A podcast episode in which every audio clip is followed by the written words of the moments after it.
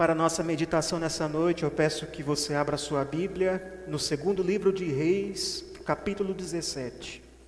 Leremos a partir do versículo 1.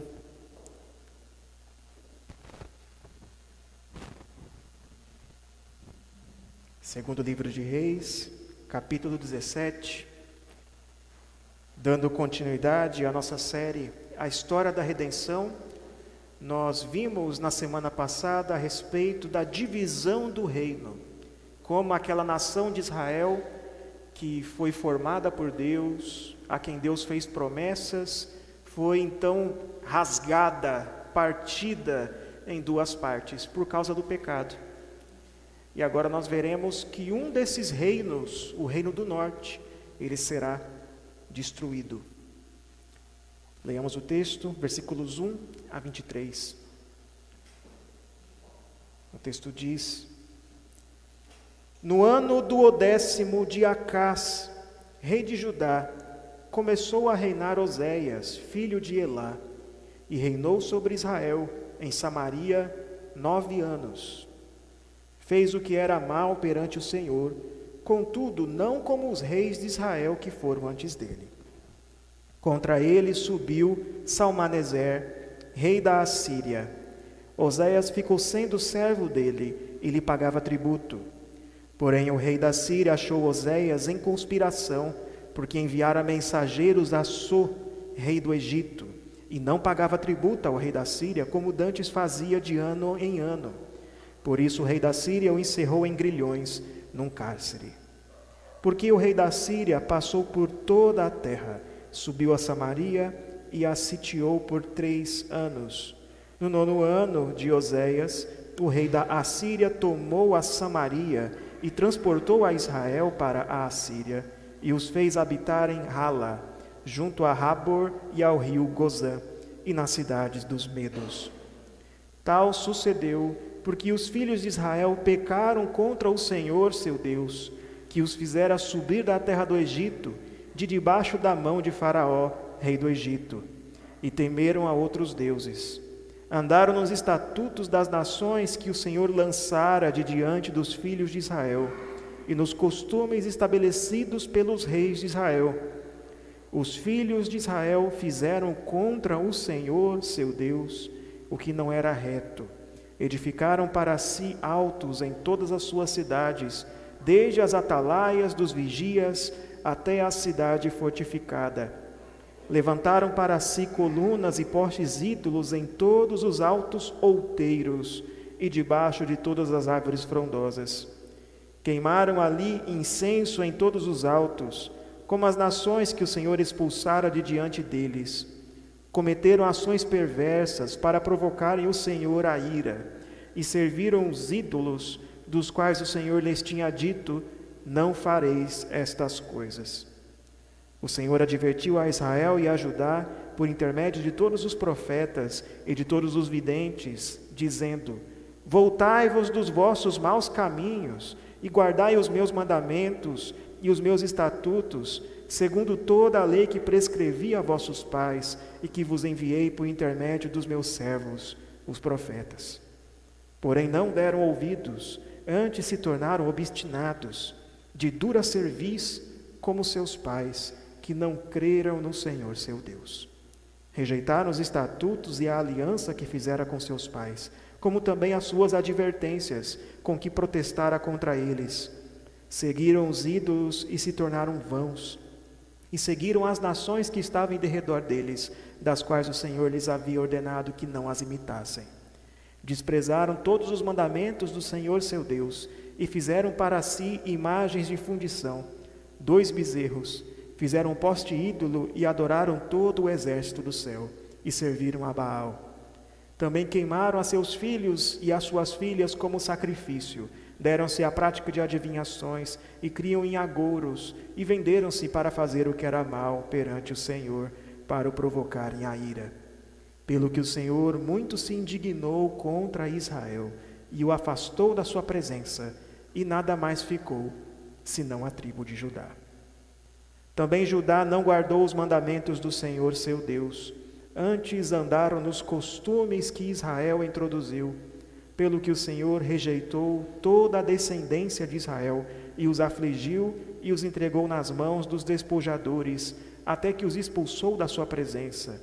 Pois quando ele rasgou a Israel da casa de Davi, e eles fizeram rei a Jeroboão, filho de Nebate, Jeroboão apartou de Israel, apartou a Israel de seguir o Senhor e o fez cometer grande pecado. Assim andaram os filhos de Israel em todos os pecados que Jeroboão tinha cometido. Nunca se apartaram deles, até que o Senhor afastou a Israel da sua presença, como falara pelo ministério de todos os seus servos, os profetas. Assim foi Israel transportado da sua terra para a Assíria, onde permanece até o dia de hoje. Que Deus nos ilumine para o entendimento da Sua palavra. Amém. Meus irmãos, sempre que acontece alguma grande calamidade no mundo, um terremoto, um tsunami, um ataque terrorista, uma pandemia, ah, algumas perguntas são feitas a respeito da soberania de Deus. Até mesmo na mídia, até mesmo por jornalistas, até mesmo muitos teólogos discutem coisas do tipo: o ataque às Torres Gêmeas foi uma punição de Deus? Ou então aquele tsunami que veio sobre o Japão teria sido aquilo uma manifestação do castigo de Deus? Ou mesmo esta pandemia de Covid-19 seria de, tal man... de alguma maneira Deus castigando a nossa sociedade? Nós cremos que Deus é soberano. Nós cremos que tudo está sob o controle de Deus. De modo que, por sua providência, Ele governa todas as coisas, até mesmo essas coisas, até mesmo os ataques, até mesmo a pandemia. Contudo, Paulo diz na sua carta aos Romanos, no capítulo 11, versículo 33, que os juízos de Deus são inexplicáveis e os seus caminhos são insondáveis. Em outras palavras, é algo muito além do nosso entendimento compreender por que Deus permite que essas coisas aconteçam. A gente não consegue dizer assim, é castigo de Deus com certeza, a não ser que Deus revele. É por isso que você não pode, por exemplo, fazer julgamento a outros. Dizer assim: o tsunami foi uma punição àquele país. Ou então a AIDS é um castigo por causa da promiscuidade. Não dá para dizer isso com tanta certeza assim. Jesus condenou esse tipo de julgamento. Inclusive, lá em Lucas, capítulo 13, versículos 1 a 5, os judeus estavam ali conjecturando, havia acontecido uma tragédia havia caído a torre de Siloé sobre alguns galileus. E eles estavam ali dizendo: esses galileus deviam ser mais culpados de algum pecado aí, e por isso aconteceu essa tragédia com eles. E Jesus disse: E quanto àqueles 18 sobre os quais desabou a torre de Siloé e os matou, vocês pensam que eles eram mais culpados que todos os outros moradores de Jerusalém? Digo a vocês que não eram, mas se não se arrependerem, todos vocês também perecerão. Então perceba aqui que é muito leviano você fazer julgamento a outros. Correto? Você não pode dizer que essa tragédia aconteceu por causa disso. Não dá para dizer com certeza, a não ser que Deus revele. Pode ser que seja, pode ser que não. Não tem como saber. Mas as calamidades podem servir como uma advertência a você. Você não deve julgar a outros, mas você faz bem se, quando acontecer uma grande calamidade, quando vier um grande sofrimento, você olhar para a Escritura e se lembrar do, das verdades bíblicas a respeito do juízo de Deus. Porque Deus manifesta assim juízos temporais. O que é um juízo temporal? Não é o juízo derradeiro, não é o juízo final, mas é um juízo aqui, e agora. Uma antecipação do juízo final. Deus faz isso sim. E muitas vezes Deus faz isso para advertência. Aqui nesse texto nós temos uma calamidade que foi explicada. Aqui temos a razão. Nos é dada a razão. É dito aqui com todas as letras que a destruição dessa nação do norte de Israel foi por causa do seu pecado, por causa da sua idolatria, do seu afastamento da palavra de Deus. E isso aconteceu no reinado de Oséias. E é sobre isso os versículos 1 a 6. Veja aí. Aqui nós temos o contexto histórico no qual se deu essa destruição. Versículos 1 a 6. E do 7 ao 23, o que você tem é uma explicação do porquê isso aconteceu. Então vamos primeiro para o contexto histórico. Essa destruição não aconteceu de uma só vez. A nação já estava em frangalhos naquele tempo. O povo já cometia idolatria, era pecado acima de pecado, e alguns profetas daquele tempo, como Amós, que ele profetiza para o povo de Israel, ele traz uma descrição muito detalhada dos pecados daquele povo que cometia opressão contra o pobre, que cometia injustiça nos tribunais. Era uma situação pecaminosa terrível. A política também estava muito instável, o que você tinha era golpe de Estado em cima de golpe de Estado. Inclusive, Oséias tomou o poder, ele assumiu, por causa de um golpe de Estado. O que aconteceu foi que surgiu um grande império, o Império Assírio, que se levantava poderosamente naquela região. E durante o reinado de Peca, que era o rei antecessor a Oséias, a Assíria atacou Israel tomou posse de várias cidades que ficavam na fronteira de Israel, e o rei assírio Tiglat-Pileser III, por alguns também chamado de Taglat-Falazar, depende da, da tradução da literatura, ele atacou então Israel, tomou muitos territórios e tirou Peca do poder.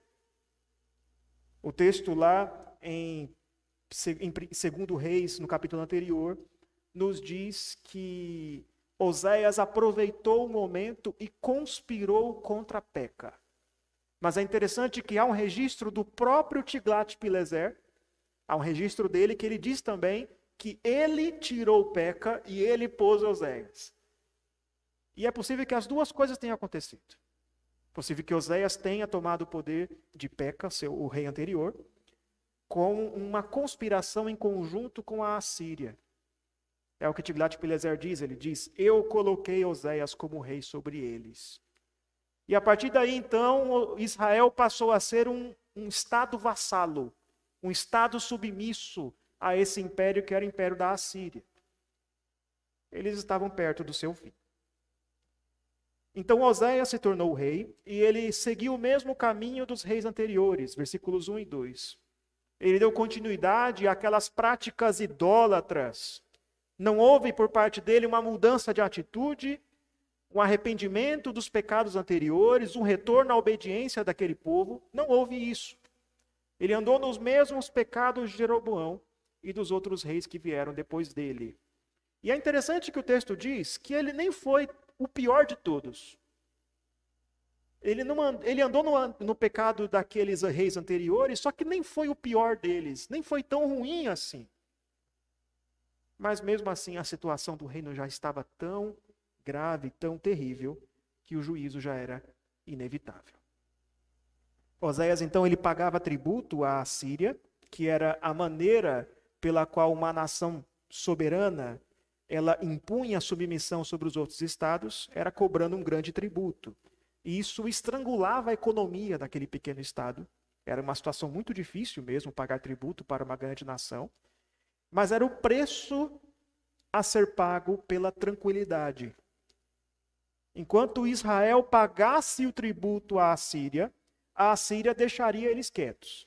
Vocês podem ter seu próprio rei, vocês podem ter seu próprio governo, façam o que quiserem, só paguem tributo. Era essa a condição. Mas então Oséias resolveu conspirar contra a Assíria e foi descoberto. Ele mandou mensageiros ao Egito esperando que o Faraó pudesse lhe ajudar. Mas o ponto é que o Egito também não estava na sua melhor situação naquele tempo. Eles estavam numa dinastia bem decadente já. Eles estavam fracos politicamente e militarmente. Então o Egito não pôde ajudar Israel. E o imperador da Síria, que já não era mais Tiglat-Pileser, passou a ser Salmaneser, descobriu a conspiração e atacou Israel. Oséias foi capturado, a capital foi sitiada, foi cercada por três anos. E eu quero que você imagine como essa é uma situação terrível. Quando uma cidade é sitiada, não pode entrar nem sair nada. Não entra comida, não entra água, não sai comércio. Ela é cercada de um modo que eles podem, em algum momento, morrer de fome ou morrer de sede.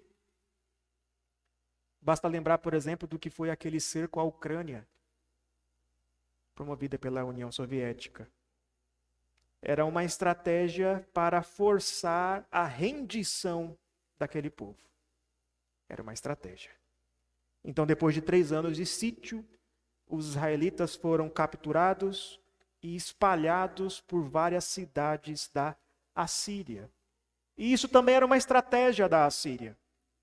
Porque ao espalhar aquele povo, eles destruíam qualquer chance deles se reunirem, de manterem algum sentimento nacionalista, de falarem o seu idioma, de terem a sua própria cultura, eles destruíam a nação. Era uma coisa terrível. A partir daquele dia, a nação de Israel desapareceu. Acabou. E o texto deixa muito claro que foi Deus quem fez isso. Aqui podemos dizer com segurança: foi um castigo de Deus. Mas por quê? Por que Deus manifesta juízos temporais? O que Deus pretende fazer com isso? Qual é o propósito de tais juízos. Em primeiro lugar, Deus traz juízos temporais para punir o pecador. E eu quero que você entenda bem o que isso quer dizer. Eu não estou dizendo aqui que toda calamidade, todo sofrimento seja uma punição de Deus. Você não deve pensar que toda vez que alguém fica doente, ou sofre um acidente, ou tem câncer, ou qualquer coisa do tipo, ela está sendo punida por Deus. Não é isso. Mas a verdade é, é que pode ser, sim. Pode ser um resultado ou uma punição por causa do pecado. As calamidades podem ser um instrumento nas mãos de Deus para ilustrar o mal do pecado. Podem ser uma ferramenta nas mãos de Deus para quebrar o orgulho de uma nação, para derrubar os seus ídolos. Mas o que foi que os israelitas fizeram aqui? Quais são os pecados deles? Aqui temos uma lista imensa dos pecados, nos versículos 7 a 12, mas podemos enfatizar alguns aqui. Eles foram ingratos. Eles pecaram contra o Senhor seu Deus, que os fizera subir da terra do Egito, e temeram a outros deuses. E perceba como a linguagem aqui reflete muito o texto que nós lemos de Êxodo capítulo 20, dos Dez Mandamentos.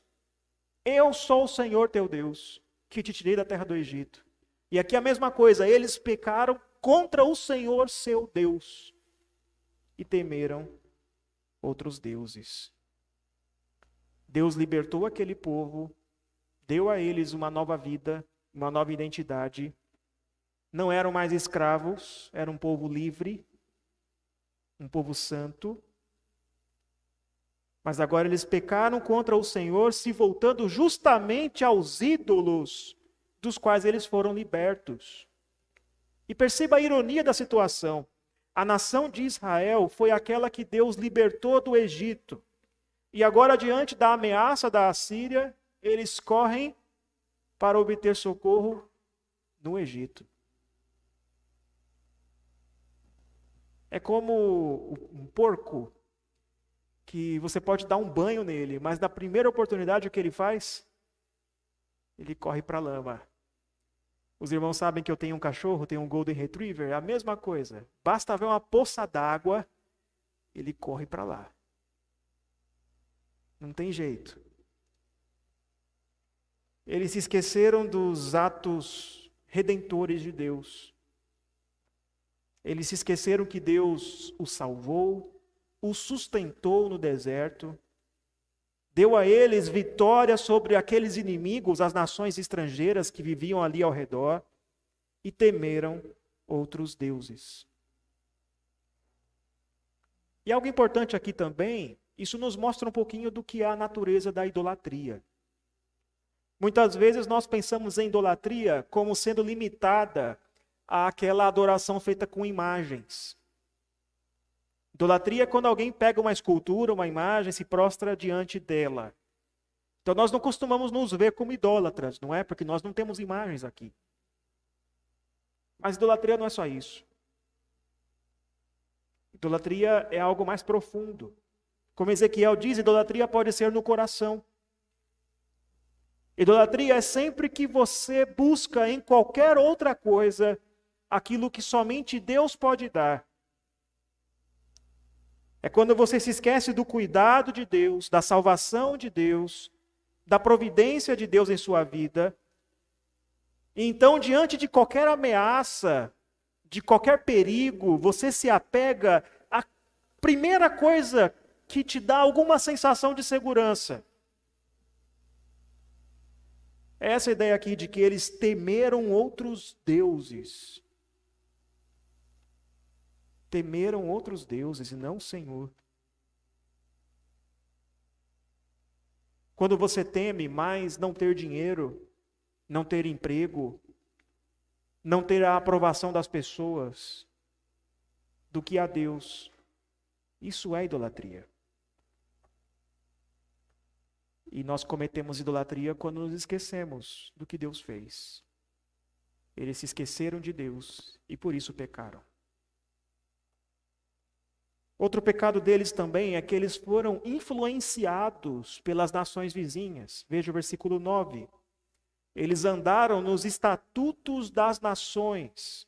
Eles praticaram, eles seguiram as suas práticas.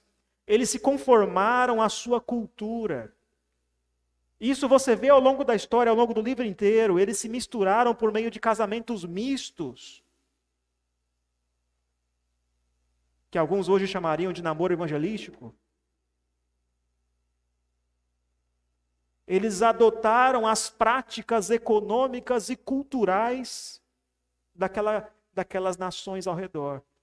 Isso é algo que o profeta Amós, que é um profeta que pregou a essa nação de Israel do Norte, um tempo, pouco tempo antes da sua destruição. Amós descreve muitos desses pecados que eles cometeram por influência das outras nações. Eles maltratavam os pobres, muitas vezes até escravizavam o que era proibido explicitamente pela lei de Deus. Eles subornavam os juízes, eles usavam balanças viciadas. Eles retinham, retinham o salário dos trabalhadores. E com esse dinheiro roubado, com esse dinheiro de suborno, eles construíam muitas casas e muitos bens para manter um estilo de vida que não era condizente com a vida que eles deveriam levar. E o pior deles serem influenciados pelas nações vizinhas é que Israel é a nação que Deus separou para instruir as outras nações. Israel deveria ser luz para os gentios, chamariz para os povos, para que eles viessem aprender de Deus naquela nação. Mas ao contrário disso, eles preferiram viver como as nações ao redor e adotaram as suas práticas para serem aceitos, para não serem tão diferentões, para poder ouvir às vezes de algum não crente: você é evangélico? Nem parece. Quantos cristãos não têm feito isso? Se parecendo cada vez mais com o mundo, adotando os seus padrões que são muito abaixo dos padrões de Deus. Ontem foi o dia dos namorados, não é? E é muito legal ver casais postando foto, fazendo declarações de amor, passando seus momentos juntos. Isso é muito bom. Isso é algo de Deus, é maravilhoso. Mas é importante nós lembrarmos que o relacionamento íntimo entre um homem e uma mulher que Deus instituiu e que Deus abençoa e que deve ser buscado é o casamento. Namoro nem existe na Bíblia. E eu não estou dizendo aqui que crentes não deveriam namorar. Não é isso. Mas é que crentes deveriam tomar cuidado. Porque muito do que se faz nos namoros por aí, muito do que, muitas das expectativas que as pessoas têm a respeito do namoro, são muito mais baseados em cultura do mundo, em filmes de comédia romântica, do que na escritura. Namoros que têm intimidade física, intimidade emocional, namoros longos, que se delongam sem ter nem perspectiva de um fim. Isso não deveria existir. Não no meio dos cristãos. Porque o único relacionamento que permite intimidade física e intimidade emocional entre o homem e a mulher é o casamento. Então não tente viver, por exemplo, no seu namoro, aquilo que se tem em filme de comédia romântica. Isso não existe. Mas há muitos outros exemplos. Adotamos a cultura do mundo, a cultura secular no trabalho, no casamento, na igreja. Procuramos a igreja que nos satisfaça, a igreja que nos dê tudo aquilo que nós esperamos, que tenha uma música legal, que tenha um pregador que não me faça dormir, que tenha uma temperatura confortável, cadeiras almofadadas. Procuramos igreja igual se procura um shopping, igual um consumidor.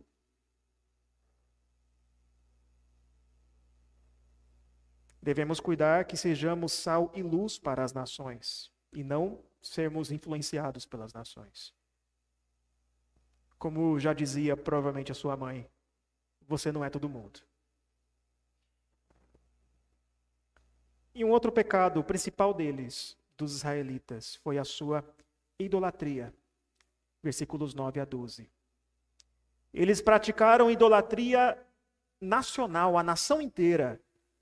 Eles edificaram colunas e altares em todas as suas cidades. Eles queimaram incenso e cometeram ações perversas e serviram a ídolos.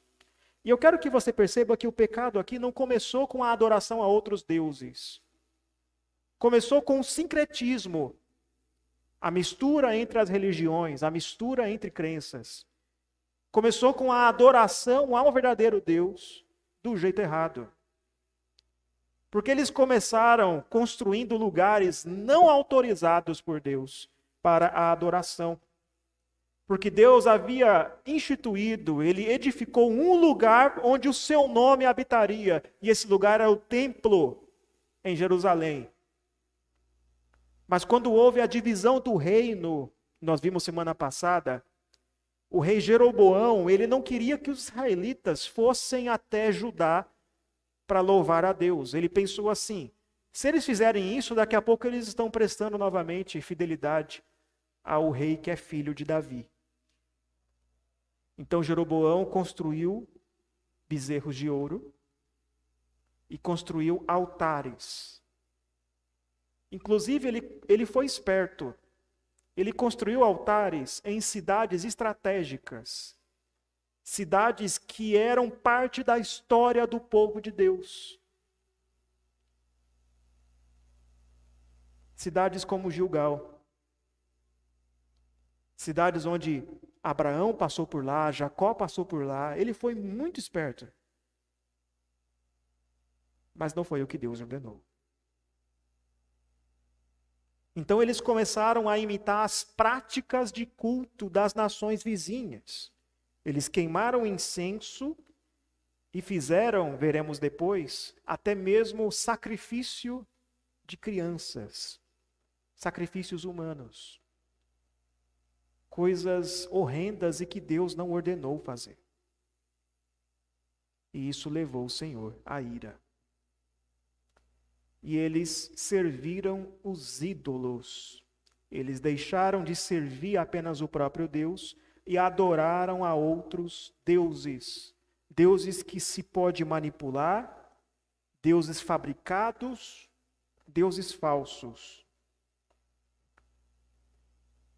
E isso mostra claramente que idolatria não é apenas quando adoramos o Deus errado. É idolatria também quando adoramos o Deus certo do jeito errado. Nós vivemos num país sincrético, num país onde as pessoas dizem que acreditam em Deus, mas também acreditam em signos de horóscopo, e também pula ondinhas no Réveillon,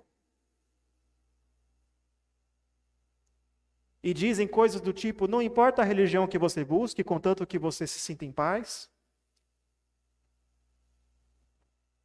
Hoje em dia se diz que tanto faz a maneira que você entende quem Deus é e a maneira que você adora a Deus, contanto que você seja sincero.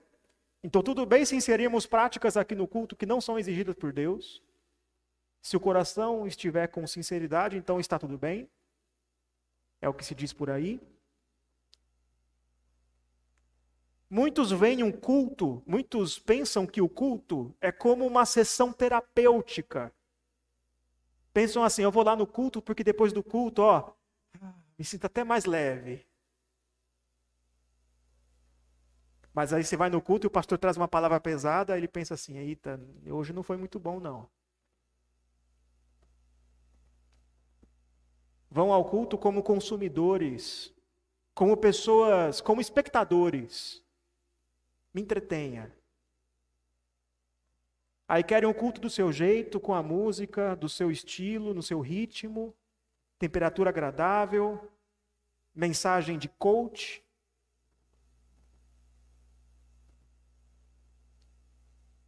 Se esquecem que o culto é algo que Deus faz, é Ele que nos convoca a adorar e a responder a Sua palavra com oração e com cânticos. Então o culto não é sobre você, não é para você, ele é de Deus e para Deus. Alguns estudiosos têm chamado essa religião sincrética que surgiu por aí de deísmo moralista terapêutico. Deísmo moralista terapêutico. E o Deus que é adorado ali, nessa religião sincrética, não é o verdadeiro Deus, mas é o Deus do eu, é a mim mesmo que eu adoro. Eu canto para mim mesmo, eu oro para mim mesmo, e ainda que o nome de Jesus seja mencionado, até fala de Jesus, não significa que não haja idolatria ali.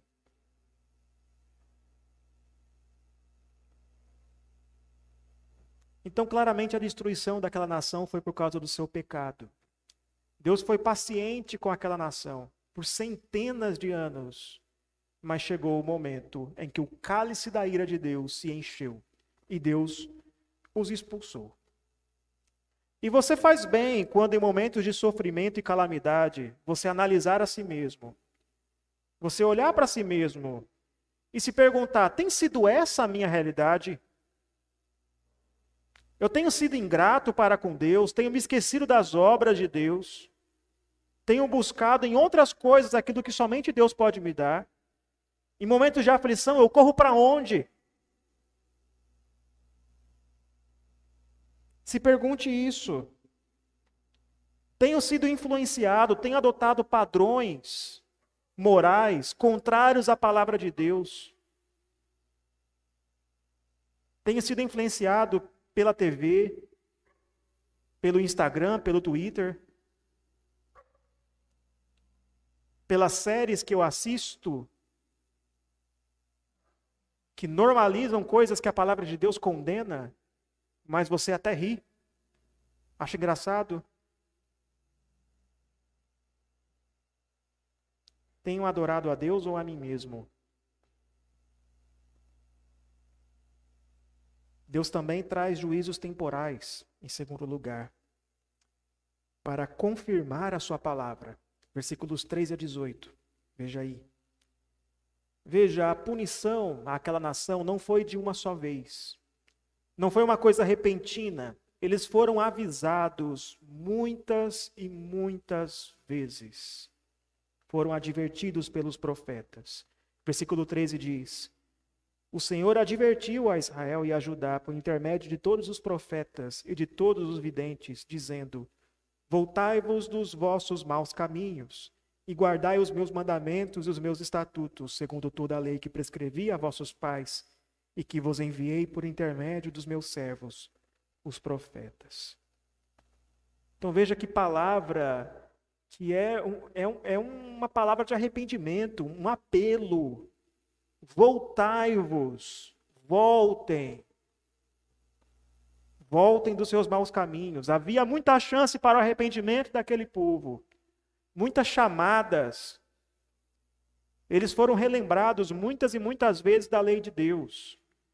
Eles tiveram entre eles o profeta Elias, o profeta Eliseu, o profeta Amós, pregando a palavra de Deus. Mas o versículo 14 diz que eles se endureceram, eles foram obstinados, endureceram a cerviz, foram de dura cerviz. A, a, a tradução literal aqui é que eles endureceram o pescoço. Como assim? É a ideia de alguém teimoso que ouve um apelo e não vira. Ele não vira nem para ouvir, ele não dá ouvidos. Um povo teimoso que se recusa a atender ao chamado. Eles ignoraram a Deus e isso trouxe a eles sérias consequências. O versículo 15 diz que eles rejeitaram as leis de Deus e a aliança que Deus fez com seus antepassados rejeitaram a salvação de Deus, rejeitaram as promessas de Deus e seguiram os ídolos e, por consequência, se tornaram vãos. Se tornaram vazios, inúteis, como os ídolos. Porque Deus nos fez para sermos a imagem e semelhança de Deus, para refletirmos a sua glória e nós faríamos isso à medida em que adorássemos a Deus. Mas quando não adoramos a Deus, mas adoramos a ídolos, começamos a ficar parecidos com aquilo que nós adoramos.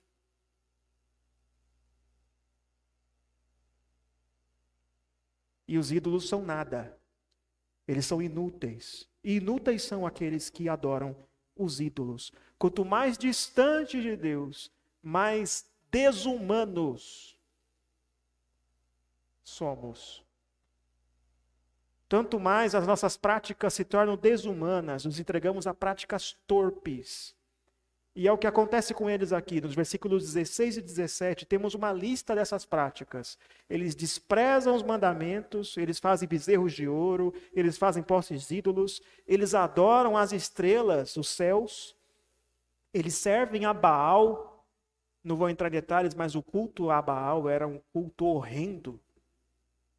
Era um culto promíscuo. Um culto promíscuo. Eles queimam seus filhos em sacrifício. Eles praticam adivinhação. Eles falam com espíritos. Aqui a ideia de divinação. Eles falam com espíritos. Eles se vendem e provocam a ira de Deus. Ou seja, eles são entregues a todo tipo de coisa torpe.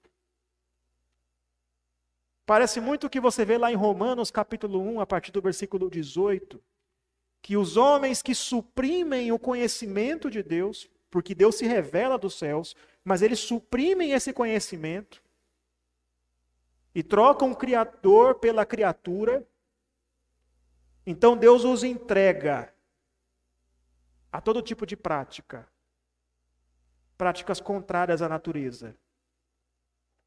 E essa entrega já é punição. A nação viver esse ciclo de pecado, de corrupção, de promiscuidade, de sincretismo, isso já é castigo. Já é castigo. Então o Senhor se indignou e afastou Israel da sua presença. Deu a eles o que eles queriam. Eles queriam ficar longe de Deus, e ganharam exatamente isso. Foram afastados e ficou apenas a tribo de Judá. Meus irmãos, o que Deus diz que vai acontecer, acontece. Aquele povo ignorou as advertências dos profetas, e então o que os profetas disseram que ia acontecer, aconteceu. E tudo isso confirmou a palavra dos profetas. Tudo aconteceu conforme Deus disse. Então, se Deus diz que vai haver um julgamento, que há um inferno e que aqueles que morrem sem Cristo são condenados, se Deus diz isso, vai acontecer. Sabe o que você deve fazer quando, quando você ver uma grande calamidade? Quando a sua vida estiver em risco? Quando vier um, um grande problema, uma grande pandemia, e você sentir medo da morte? Nessas horas pense assim: eu estou preparado para morrer?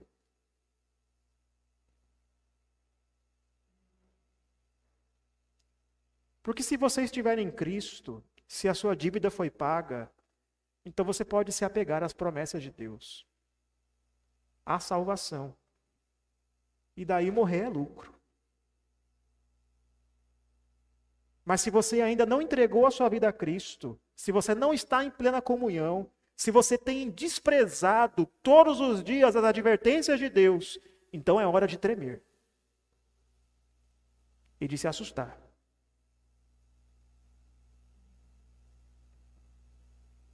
É por isso que Deus dá, é por isso que Deus manifesta esses juízos temporais.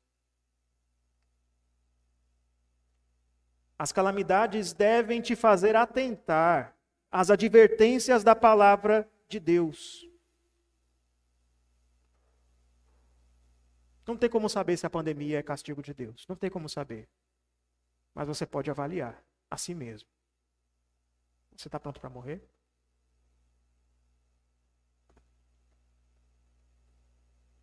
Em terceiro e último lugar, Deus traz juízos temporais pelo bem do seu povo.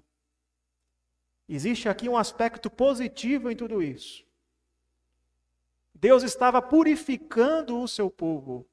Deus estava preservando o seu povo.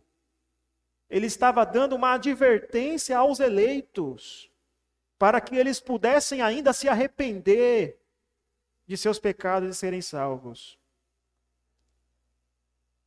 Uma coisa que agravava o pecado da nação de Israel aqui, versículo 19, é que eles foram uma má influência para Judá. A nação de Judá andou nos costumes que Israel introduziu. Chegou a esse ponto que a tribo de Judá, que é a tribo a, a, quem Deus prometeu que viria dali o rei prometido, o filho de Davi, dali o cetro que reinaria, não sairia da tribo de Judá, como diz aquelas palavras de Jacó a José lá em Gênesis as promessas que Deus fez a Davi, até mesmo Judá estava sendo influenciada. E foi por isso que Deus afastou Israel para preservar o seu povo. Então veja que Deus foi paciente, ele foi tardio para irar-se, ele deu chance para o arrependimento, mas em algum momento ele teve de expulsar. Ele teve de afastar. Ele teve de usar o bordão. O pastor não usa o cajado e o bordão, não é? Para que serve o cajado? Para trazer a ovelha. E para que serve o bordão? Para afastar os lobos. E Deus teve de usar o bordão para expulsar os lobos. Porque já diz aquela frase bem conhecida que o pastor deve ter duas vozes: uma para chamar as ovelhas e outra para afastar os lobos. Então, ele explica aqui, o texto explica por que isso teve de acontecer. Ele diz que desde que as nações foram divididas, a nação de Israel começou a praticar idolatria, seguiu os passos de Jeroboão e não se afastou do pecado. Apesar do ministério de profetas como Elias, Eliseu e Amós, eles permaneceram e não se arrependeram do seu pecado. Então Deus fez aquilo que os profetas disseram que ele iria fazer. Ele afastou Israel. Mas de que maneira isso beneficia o povo de Deus? Há um primeiro aspecto em que esse afastamento purifica o povo. É para isso que serve, por exemplo, a disciplina eclesiástica. Ela serve para restaurar o pecador, mas também para purificar o povo de Deus. Para a igreja manifestar aqui nesse tempo a santidade que ela deve ter. Também Deus fez isso como um alerta para o povo de Judá. Porque eles viram os judeus viram como o povo de Israel do norte pecou contra o Senhor, como eles desprezaram os profetas e como aconteceu exatamente aquilo que os profetas disseram que iria acontecer. Eles tiveram uma ilustração viva do que acontece quando se despreza as advertências de Deus. E os profetas que pregam a ajudar, como Isaías, como Jeremias, eles usam isso como exemplo. Eles usam como exemplo, eles dizem o que aconteceu com Israel, o que aconteceu com seus irmãos. E assim o povo de Deus é chamado para o arrependimento. E Deus se importava, Deus se importa em salvar aquele povo de Judá.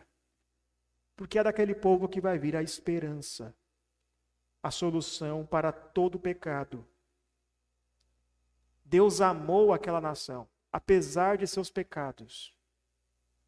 E Deus vai preservar pelo menos uma parte do povo. Antes eram as doze tribos, mas agora pelo menos uma tribo ficou. E Deus ainda vai salvar aquele povo, aquele remanescente. E ele vai fazer isso porque ele prometeu que é daquela tribo, daquele povo que vai vir o rei o descendente de Davi que vai reinar sobre as nações. E Deus se importa em preservar Judá, porque é de Judá que virá a salvação, tanto para os judeus, como também para os samaritanos, como também para os gentios. Porque uma das promessas da Escritura é que Deus ainda iria demonstrar misericórdia àquela nação do norte. Ela foi espalhada entre as nações, ela foi destruída, mas lá em Miqueias, capítulo 5, versículo 3, nos diz lá que Deus ainda iria trazer de volta os irmãos perdidos de Israel. E quem faria isso seria o rei, descendente de Davi, que nascerá de Belém. Está lá em Miqueias capítulo 5. E tudo isso ocorrerá por causa da obra salvífica de Jesus Cristo. No livro de Atos você vê o evangelho chegando aos samaritanos, que já era um povo misturado, um povo que se misturou com nações vizinhas, se misturou com os assírios e se estabeleceram por lá novamente depois de algum tempo. O evangelho chega aos samaritanos. Eles recebem o Espírito Santo. Então, o que fazer, meus irmãos, se você se vir nessa situação? Se você olhar para si mesmo e se ver em pecados terríveis, se você perceber que você tem desprezado os alertas de Deus, que você tem sido um mal para o corpo de Cristo,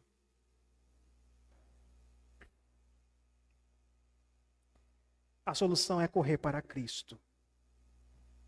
É até Cristo que você deve correr em situação de pecado e de calamidade. É Ele quem sofre o juízo de Deus no lugar do pecador arrependido. É Ele que te dá a salvação pela fé. Se você crer nele, você tem o perdão dos pecados. Mas ainda há aqui um alerta para aqueles que pensam estar em Cristo. Porque não são todos da igreja visível que estão em Cristo. Porque quem está em Cristo se arrepende dos seus pecados. Quem é crente em Jesus Cristo ouve ouve as advertências de Deus e busca santificação. Quem está em Cristo se arrepende quando é confrontado. Quem está em Cristo se, se convence, é convencido pela palavra de Deus. Não tenta achar desculpas para o pecado. Quem está em Cristo age como ovelha e não como bode. Ouve a voz do pastor, que é Jesus Cristo. Por isso há uma mensagem também a quem está na igreja. Porque a Bíblia diz em 1 Pedro, capítulo 4, versículos 17 e 18. Porque o juízo de Deus, porque a ocasião de começar o juízo pela casa de Deus é chegada. O juízo começa pela casa de Deus. Ora, se primeiro vem por nós, qual será o fim daqueles que não obedecem ao Evangelho de Deus? E se é com dificuldade que o justo é salvo, onde vai comparecer o ímpio? Sim, o pecador. O juízo começa pela casa de Deus. E para os salvos, esse sofrimento é para purificação, é para santificação, mas para os não salvos é para condenação. Por isso, seja qual for a sua situação, corra para Cristo. Que Deus nos abençoe, que Ele permita que a sua vida seja íntegra, seja inteiramente dada a Deus como um sacrifício, como uma oferta agradável. Vamos, nesse momento, em resposta à mensagem, entoar o cântico Oferta agradável. Peço que você se coloque de pé.